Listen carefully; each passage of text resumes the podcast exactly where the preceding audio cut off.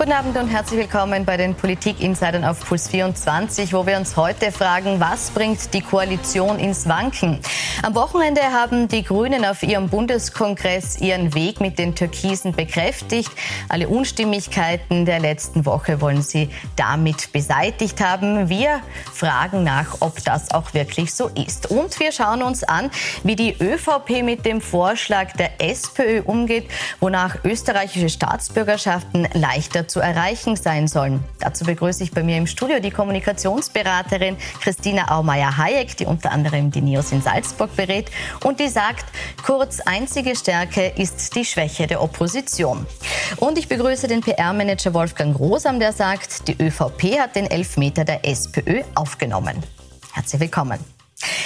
Frau Aumeier, wenn wir uns diesen Vorschlag anschauen, den die SPÖ da auf den Tisch gelegt hat, dann war es so, dass der türkise Clubchef August Wöginger darauf reagiert hat und gesagt hat, die SPÖ wolle die Menschen einbürgern und dadurch Wahlen gewinnen.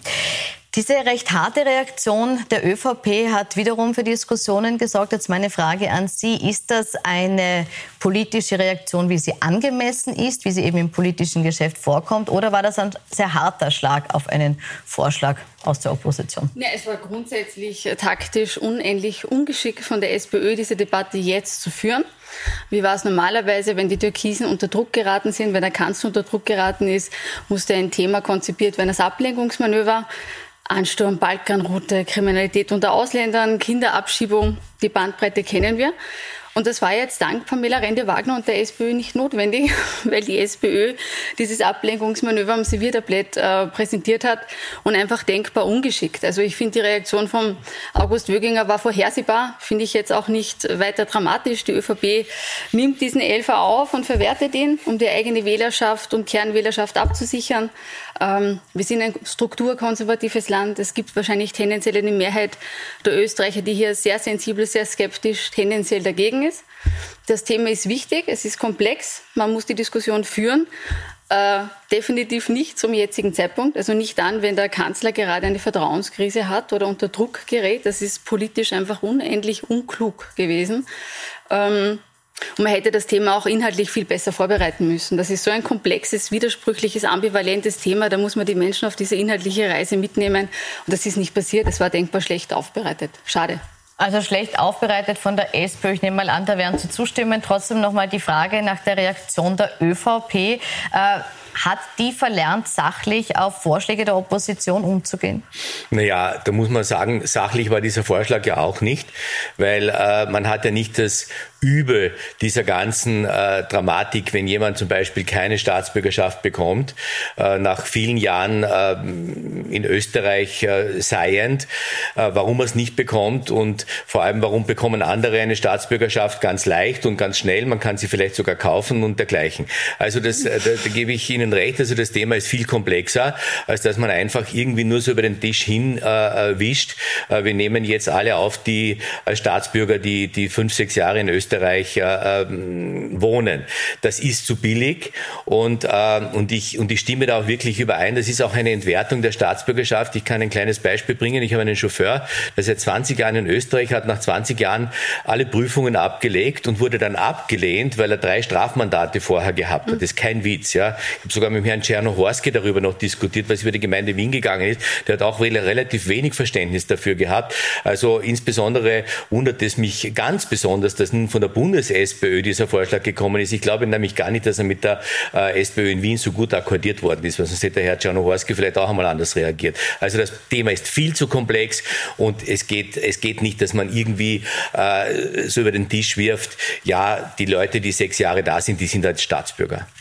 Warum gelingt es der Opposition im Moment so schwer Themen zu setzen, die jetzt vielleicht auch Sinn machen, aufgegriffen werden und politisch wirksam werden? Ja, also dieses Thema konkret hat ja eine Berechtigung, aber es ist jetzt einfach schlicht der falsche Zeitpunkt. Ja? Also ich glaube, dass die SPÖ viel mehr ihre Kernthemen äh, spielen müsste. Der Kern und der Markenbrand ist ja nach wie vor, dass die SPÖ-Wähler ihrer Partei zutrauen, Arbeitsplätze und Job zu sichern. Und dieses Thema wird von der SPÖ einfach nicht bedient und nicht gespielt. Also damit lässt man natürlich eine Flanke offen und dann ein so ambivalentes, komplexes Thema aus dem Hut zu zaubern, unvorbereitet und und unkoordiniert wahrscheinlich ist natürlich ein Geschenk für die Kanzlerpartei. Äh, Bei der FPÖ muss ich sagen, die FPÖ und jetzt mit dem Obmannwechsel Kickelhofer, die sind ja sehr dominant in den Medien. Nur bei der FPÖ ist das Themenangebot begrenzt. Es ist gegen die Regierung äh, und es ist gegen Ausländer. Und auf dieser Bandbreite spielt man eh rauf und runter. Aber das ist jetzt immer wieder die gleiche Erzählung. Also da gibt es im Moment wenig Inhaltliches zum Einhaken. Und der Kickel fährt ja einen sehr, sehr harten Oppositionskurs und Konfrontationskurs. Äh, von daher denke ich, die FPÖ kommt medial durchaus vor. Die sind auch in den Umfragen nicht so schlecht. Also ich würde mir um die FPÖ im Moment gar nicht so große Sorgen machen. Und bei den Neos, die sind gut abgesichert im Moment im zweistelligen Bereich. Die haben ihre Themen Bildung, Wirtschaft, Digitalisierung, viel auch Kritik am Krisenmanagement und Gesundheits, der, am Management der Gesundheitskrise dieser Regierung. Also die kommen auch vor generell ist es natürlich sehr schwierig für die Opposition jetzt in dieser Debatte mit Sachthemen vorzudringen und durchzukommen. Das ist generell schwierig jetzt. Mhm. Vielleicht können wir es mal versuchen. Tun Sie ja. Also der Standard hat heute aufgemacht mit dem Thema vom Sepp Schellhorn, Liberalisierung der Ladenöffnungszeiten dazu. Das ist ja ganz ein neues Thema. Ja, hört man, hört man dazu von der das ÖVP hören wir seit 25 Jahren. Ja, und macht die ÖVP was? Na, die ÖVP, ja. die Wirtschaftskammer Wien zum Beispiel, hat sich an die Spitze dieser, dieser Initiative gesetzt, ja, bitteschön. Ja, also, Tourismuszone in Wien, ne? Nein, nein, nein, nein, nein. Ja, man muss irgendwo mal anfangen. Aber, genau, aber darum, es ist überhaupt nicht so, dass sich die ÖVP da, dagegen wehrt. Es ist nur, nein, es ist, das Thema ist auch komplex. Das kann man auch nicht nur so hinschieben. Mhm. Also gleiches Argument, wie Sie es gegen die SPÖ vorgebracht haben. Aber es wundert mich schon, dass Sie so zufrieden sind mit, mit, dem, mit dem aktuellen Status in den Umfragen der, der Neos, weil ich meine, mit, mit, mit 11, 12 Prozent am, am Ende der Fahnenstange zu verharren in einer Zeit, wo eigentlich viele Elfmeter sich auftun. Aber das ist nicht das Ende der Fahnenstange. Ach Gott, aber ihr könnt jetzt ja viel, viel weiter sein. Ihr müsst jetzt eigentlich ganz woanders sein. Ihr seid ja sozusagen die, als die bessere ÖVP angetreten. Und wo sind die Neos heute? Außer, dass sie, dass sie, dass sie gegen alles und jeden sind und, und mit der FPÖ eine wunderbare Liaison hatten im Untersuchungsausschuss. Das also viel, viel ist mir falsch. da gerade nicht in Erinnerung Nein, derzeit. Das, Herr Rosam, das ist jetzt polemisch und das wissen Sie. Bitte, Sie können gerne noch darauf reagieren. Ja, also äh, wie gesagt, also äh, die NEOS haben mit der Stefanie Crisper einen sehr starken Player in diesem Untersuchungsausschuss. Die bestimmt und dominiert diese Debatte, dieses Thema Korruption seit Monaten und macht einen hervorragenden Job. Ein scheinheiligen äh, Mehr Job. Medienpräsenz äh, geht eigentlich nicht mehr. Von daher weiß ich jetzt nicht, wo hier die Flanke ist. Also zum Thema Korruption, Transparenz, äh, mangelnde Transparenz und äh, Hinterzimmerpolitik ist die Neos sind die, die das, immer, die das thematisieren und die hier ihren Markenkern haben. Also, also ich, ich sage nur eines, ich sage nur ein, scheinheilig, scheinheilig, wenn man, wenn man äh, wenn man so tut, als wäre man der Gute und der Aufdecker und dann gegen alle Regeln verstößt und, und private Chats an die Medien hinausliegt. Es ist nicht und dann privat. wird man und dann wird man und dann wird man es ist verboten gewesen und es war gegen gegen die Regel, es war gegen die Regeln, das war ein eindeutiger eindeutig, ein eindeutiges Foul von den von den Neos und von der Frau Crispa und dann zu sagen, wir sollen uns nicht aufregen, was ist das schon? Es ist im Interesse der Allgemeinheit. Okay, da könnte ich 100 Beispiele bringen, was im Interesse der Allgemeinheit ist und trotzdem nicht geht, weil es gegen das Gesetz ist. Und das, das, das stört mich. Die Neos sitzen äh, ein bisschen im Glashaus, werfen dauernd mit Steinen. Und wenn es um sie selber geht, also ich bin unlängst hier mit dem Herrn Brandstätter gestanden, äh, der war auch extrem wehleidig, obwohl er dauernd austeilt gegen alle und jeden. Also ihr Neos könnt auch ein bisschen mal vor der also, eigenen Haustüre kehren. Nicht das, das ihr Neos, ich bin keine Neos-Politikerin. Ja, Sie sind so Neos, Sie sind so Neos-affin, wie ich ÖVP-affin bin, oder? Aber ganz kurz, reden wir ganz kurz noch abschließend vielleicht über dieses Beispiel. Was ist privat und was ist im öffentlichen Interesse? Wenn der höchste Beamte im Justizministerium, Sektionschef Christian Pilacek, kurz vor Mitternacht im Jänner dieses Jahres an den höchsten Politiker der Steiermark, an den Landeshauptmann, eine SMS schickt, er wünscht sich für seine Frau den höchsten Richterposten der Steiermark, ist das im öffentlichen Interesse davon zu erfahren. Denn er hat diese SMS im seiner Funktion formuliert als Sektionschef und er hat für seine Frau interveniert. Und es ist, zeigt ein Sittenbild und ich bin froh darüber, dass wir diese Chatnachrichten, äh, dass die veröffentlicht wurden und dass wir uns zu diesem Sittenbild ein Bild machen können. Und so jemand hat als oberster Beamter im Justizministerium nichts verloren. Ich glaube oder hoffe, dass sind wir uns einig. Ja, aber dreimal haben Sie jetzt Sittenbild gesagt. Und ist Sie zeigen, ja, aber was ist es das ist für ein Sittenbild? Wenn man, nicht relevant. Das immer, man das soll die ja Justiz in Ruhe untersuchen lassen. Das haben Sie ja auch immer wieder gefordert. Da stimme ich ja 100 Prozent überein. Aber man tut das nicht, wenn man damit daraus parteipolitisches Kalkül macht. Und ich finde den Vorschlag äh, der, der Präsidentin, der, der, der Staatsanwälte für sehr, sehr gut, dass man nicht gleichzeitig, wenn untersucht wird, uh, Untersuchungsausschüsse hier laufen lassen sollte. Was natürlich ganz Gebe gegen ich Ihnen recht, wir diskutieren müssen. geht. Nein, aber es ist ein Thema, das man diskutieren muss. Bravo. Das nicht äh, zu ein weiterer, ein weiterer Vorschlag, der gekommen ist, ist, dass man auch hinterfragen muss, ob die Chats in der Art und Weise überhaupt äh, öffentlich gemacht werden sollen dürfen, ob die Dokumentation in der Form stattfinden soll.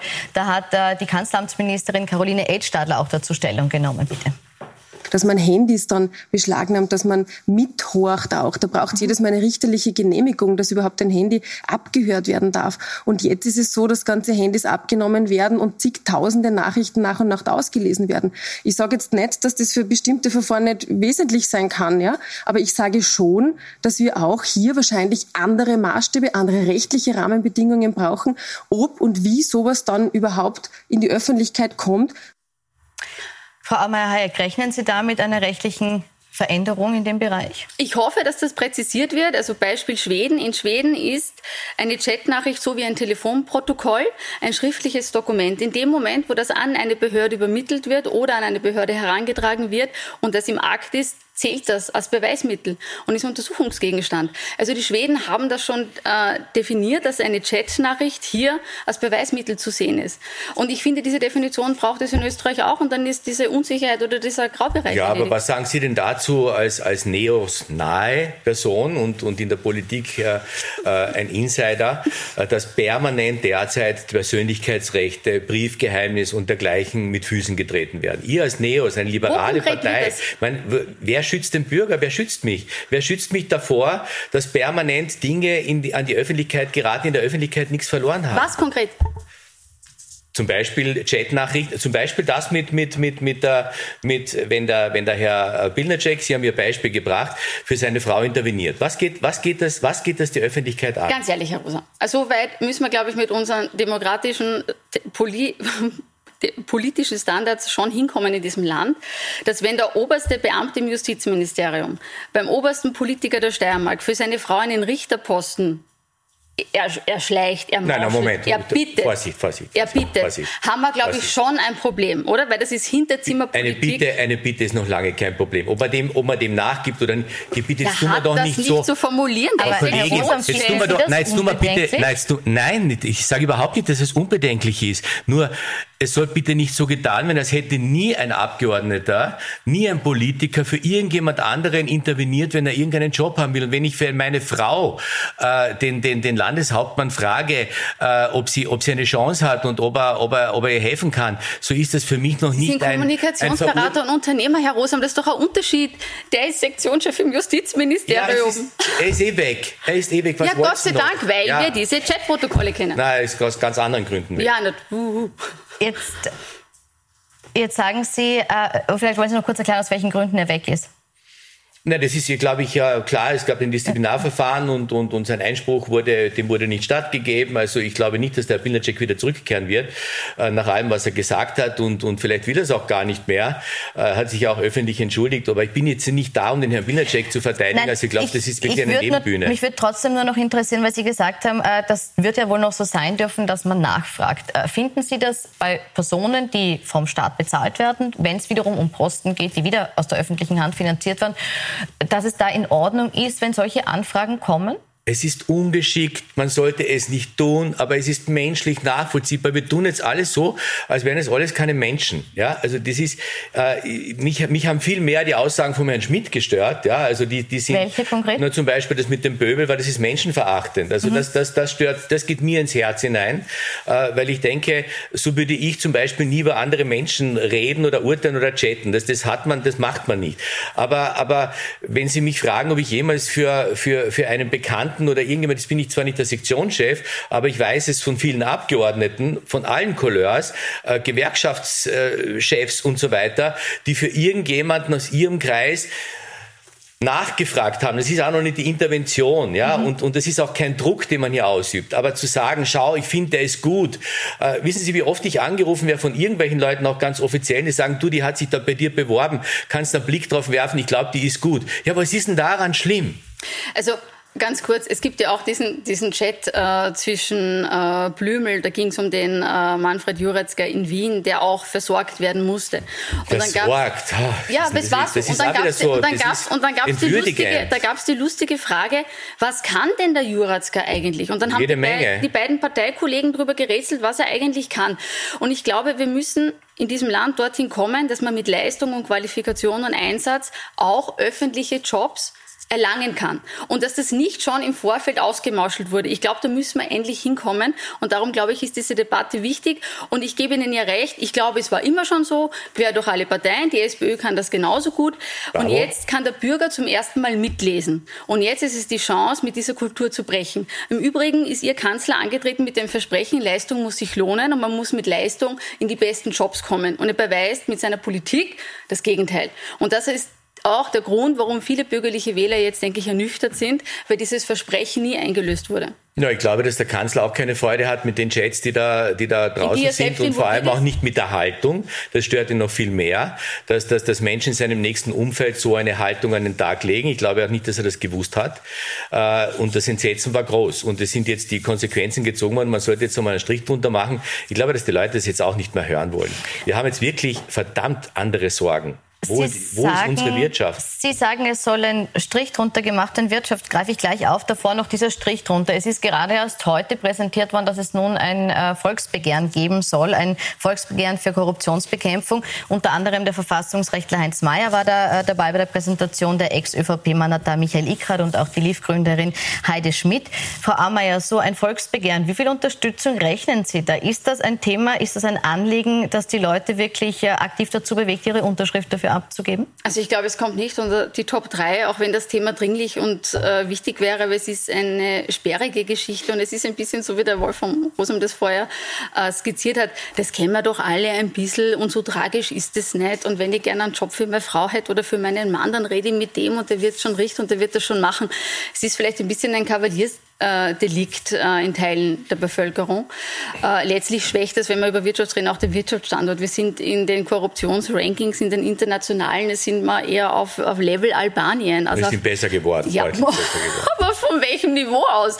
Schauen Sie sich an, wo die Schweden und wo die Dänen sind sagen, und wo kein, wir sind. Ja. Ja. Ich sage also, nicht, dass es keine Korruption gibt in diesem Land, um Gottes Willen. Aber, aber entschuldige, so ein Volksbegehren. Ihnen ist, ja, bitte zum Volksbegehren. So ein Volksbegehren. Kurz. Also, also ich meine, ich, ich schätze ja alle drei handelnden Personen extrem hoch und, und, und, und mag sie und, und alles. Aber ehrlich gesagt, äh, ein Volksbegehren zu machen, äh, wir schaffen die Korruption ab in, in Österreich. Ich kann gleich, ich weiß auch ein Volksbegehren. Äh, Im August soll den ganzen, jeden Tag die Sonne scheinen oder irgend so etwas. Also ich halte das für das neppig. Das kann man wirklich noch nicht Ich halte es für neppig. es ist, es ist so what. Ich meine, es gibt, es gibt eine Korruptionsstaatsanwaltschaft, es gibt Untersuchungsausschüsse, es, es gibt ein, ein sehr wohl sensibel sensibleres Bewusstsein in der Öffentlichkeit gegen Korruption. Äh, und das ist auch gut so, um Gottes Willen, das ist auch gut so. Und ich gebe Ihnen auch recht, äh, wir sind, auch wenn wir nicht mehr unter albanischem Niveau äh, sind, aber wir sind immer noch viel zu schlecht und da kann sich viel verbessern.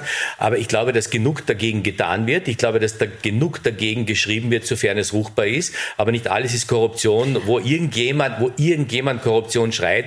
Und ich weiß nicht, was die drei Herrschaften da jetzt bewirken wollen. Also es sind mehr als drei, aber wenn zum Beispiel der ehemalige ÖVP-Justizsprecher Michael Ickert ja, sich auch an diese also diese Initiative unterstützt. Und es werden ja mehrere ganz konkrete Punkte formuliert, um hier gesetzlich nachzuschärfen, um die Korruptionsbehörden, also um die Ermittlungsbehörden, die Staatsanwaltschaften zu stärken. Da reden wir ja nicht nur über die WKSDA, wir reden auch über die Bundeswettbewerbsbehörde. Entschuldigung, das ist im Moment ein ÖVP-Vorschlag, dass die Bundeswettbewerbsbehörde ein bisschen unter Kuratell der Wirtschaftsministerin gestellt werden soll, indem es hier eine stärkere Berichtspflicht gibt. Also wenn Schramböck in Zukunft anruft, dann müssen die über Hausdurchsuchungen vorab informieren. Nein, das ist die Debatte, die im Moment läuft.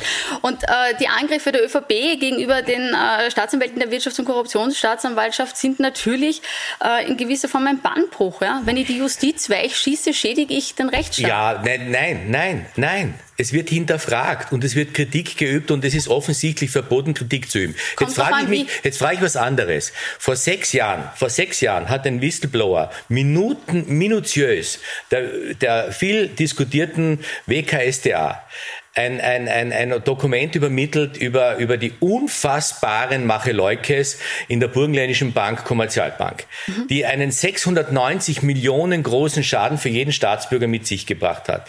Die WKSDA ist der Sache nicht einmal auf den Grund gegangen, noch mehr. Sie sind einmal so weit gegangen, dass sie, dass sie dem, dem, dem prüfenden Steuerberater, Wirtschaftstreuhänder der DPA diese, diese Vorwürfe übermittelt hätten, was ja ganz einfach gewesen wäre und gesagt hat, wir haben, wir wissen nicht, was wir damit anfangen, schaut euch einmal das an, ihr seid ja die Prüfer, prüft einmal, ob da was dran ist. Und man hätte, sich, man hätte sich hunderte Millionen an Steuergeld, das verloren gegangen ist und an Sparergeld, das verloren gegangen ist, erspart. Da höre ich Kann, überhaupt ich keine Kritik. Das ist einmal kurz aufgepoppt worden. Mhm. Äh, und ich meine, äh, selbstverständlich, da werden Sie mir recht geben, dass da eine Kritik berechtigt ist, Nein, dass man da geschlafen hat. Ahnung. Und das darf man kritisieren. Aber, aber wenn ein Politiker sich ungerecht oder, oder, oder in, einer, in einer Art und Weise mhm. äh, verfolgt fühlt, darf er nichts sagen. Natürlich darf er sagen. Das heißt, noch lange nicht, das heißt noch lange nicht, dass ich dadurch die Justiz beeinträchtige. Eine Frage ist noch keine einlegen. Beeinträchtigung. Das ist nie passiert.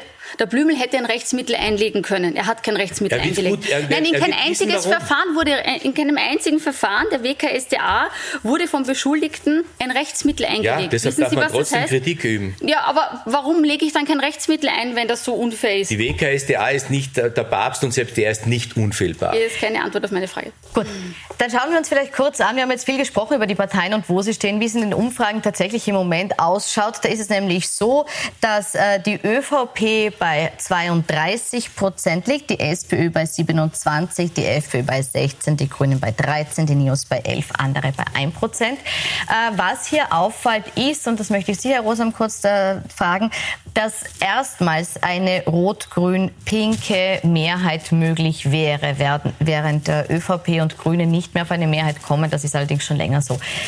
Heißt das etwas für die grün-türkise türkis-grüne Koalition? Nein, das heißt, das heißt meiner, meiner Lesart nach gar nichts, weil wir haben jetzt gerade einmal äh, die schlimmste Krise hoffentlich einigermaßen überwunden, die Pandemie mit Covid. Äh, die, die beiden Regierungsparteien sind ja außer dem Krisenmodus noch kaum ins Arbeiten gekommen. Das heißt, die Programme, die man vereinbart hat im Regierungsübereinkommen, die die kommen ja jetzt erst zur Realisierung. Und ich glaube, man hat ja auch äh, beim, beim Bundesparteikongress der Grünen sehr deutlich gesehen, dass hier also keiner das Hackel geworfen hat und niemand gesagt hat, wir müssen da jetzt raus, weil das ist irgendwie moralisch nicht mehr vertretbar oder sonst was, sondern jeder will arbeiten dort und jeder will auch von der grünen Seite zeigen, was sie drauf haben, was sie können, äh, was sie für den, für den Umweltschutz in diesem Land äh, beitragen können und dergleichen. Und die ÖVP ist traditionell die Wirtschaftspartei und die wird jetzt beweisen, müssen in den nächsten äh, Monaten und, und, und, und Jahren, dass sie dieses Land wieder auf Vordermann bringt. Denn wir haben natürlich derzeit in den letzten 15 Monaten nur Geld ausgegeben und keines eingenommen.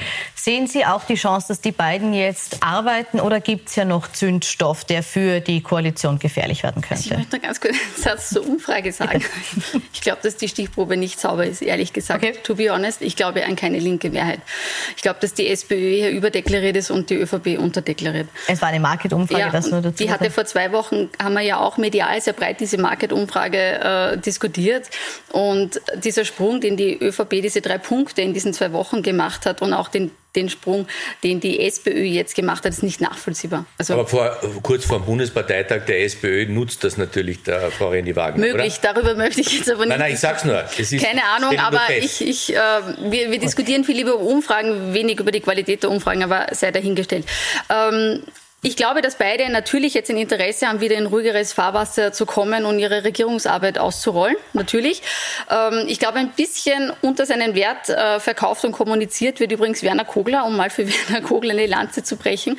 Ich finde, dass der der Stabilitätsfaktor bei den Grünen ist und dass der das eigentlich sehr gut macht. Die Grünen haben auch naturgemäß kein Interesse, jetzt in Neuwahlen zu gehen. Also die hätten ein wirklich massives Problem, wenn es zu einer Anklage kommt oder wenn jetzt weitere Chatnachrichten kommen, wenn es zu Neuwahlen käme, weil der Kanzler möglicherweise nicht mehr zu halten ist. Also die Grünen sind nicht scharf im Moment auf Neuwahlen. Die haben ja auch bei ihren Kernthemen noch nichts geliefert. Also Rechnen Sie damit, dass jetzt im Untersuchungsausschuss noch äh, oder aus diesen Chats, die noch ausgelesen werden, noch was drin sein könnte, was der äh, Regierung zum Problem werden kann? Mir sagen gut informierte Journalisten, dass äh, uns ein ereignisreicher Sommer bevorstehen wird. Von daher würde ich das hat der Herr Hofer auch kurz vor seinem Rücktritt gesagt. Er war oder? ja sehr ereignisreich für ihn, oder? Ja, er hat eigentlich auf die ÖVP gemünzt gehabt und nicht auf ihn selbst. Ja, also er hätte sagen sollen, im Juni wird noch was passieren, aber das war ja selber. Ja, er ist die Antwort ich? immer schuldig geblieben. Also ich glaube nicht, dass es ein ereignisreicher Sommer wird. Ich glaube, es wird ein Sommer des Arbeitens werden, hoffentlich, und, und dann in Folge Gott sei Dank. Äh, ich denke, man sollte die beiden jetzt auch wirklich einmal zeigen äh, oder lassen, äh, was sie, was sie, was sie drauf haben. Und ich glaube, glaube auch nicht, äh, dass, dass, dass da noch weitere Nachrichten kommen und äh, die Staatsanwaltschaft, und das wird dann sehr interessant, ob sie wirklich den Strafantrag äh, tatsächlich stellt gegen Kurz, weil die Suppe, und das höre ich wieder von Journalisten und vielleicht sogar aus den ähnlichen Redaktionen, die Suppe ist verdammt dünn, um nämlich den Vorsatz nachzuweisen. Und wenn der Vorsatz nicht nachweisbar ist, dann kommt es auch nicht zu einer Verurteilung. Und dann war das natürlich auch kein Megadienst, den sich die WKSDA dann selbst gemacht hat. Mhm. Aber ja. ein kurzer ja. Satz noch. Ganz kurz noch zum Einhaken. Ich glaube, das größte Problem von Sebastian Kurz ist ja im Moment, dass er aus diesem Krisenmodus nicht rauskommt. Er findet ja kein Sachthema. Und ich glaube, das ist auch seine größte Flanke. Er ist ein taktischer Profi und er ist ein strategischer Profi und er ist kommunikativ unglaublich geschickt, aber er ist nicht an Politik interessiert. Er hat okay. kein, nein, er hat kein politisches Thema. Was ist sein politisches Wie gut Anliegen? Sie ihn? Wie lange was, kennen Sie ihn? Was ist sein politisches Anliegen? Was ist im Moment Sie das politische Anliegen? Aus den Medien, oder? Was ist sein politisches Frage, Anliegen? Was sein politisches Anliegen ist, bitte kurz. Sein politisches Anliegen ist ein, ein absolut hehres. Er hat, er, er, er will für dieses Land gestalten. Mm. Äh, ja, ich, ich, ich kenne es seit zehn Jahren sehr, sehr Ein konkretes persönlich. Thema. Ich kenne ganz viele Themen. Zum äh, Beispiel? Na, er hat, er, hat, er hat viele junge Leute in die Politik gebracht. Das ist ja nicht ein politisches ein Thema, Herr Rosa. Welches politische Thema meinen Wolfgang? Schüssel, Pensionsreform. Das hat er durchgezogen gegen alle Meinungsumfragen. Das war sein politisches Anliegen, größte sein Thema. Leistung, größte Leistung, Österreich durch diese Covid-Krise gebracht zu haben. Und zwar viel besser, als, als, als, als viele denken. Das ist kein wir waren, Moment, Thema. jetzt bin ich dran. Mhm. Wir waren Testweltmeister. Ja? Die Deutschen beneiden uns heute noch darum, weil, weil ihnen vieles, na, wir sind Testweltmeister no. gewesen, äh, weil wir, weil wir mit den, mit, mit sehr, sehr vielen Antigentests und so weiter sehr schnell äh, Sicherheit schaffen konnten und rela relativ rasch jetzt auch aus dieser schlimmsten aller Krisen rausgekommen sind. Das war eine sehr, sehr gute regierungskoordinative Arbeit. Und das, ja, Sie lachen. Nein, sind Sie nicht, nicht froh, dass wir das hinter uns gebracht haben und glauben Sie, und, na, na,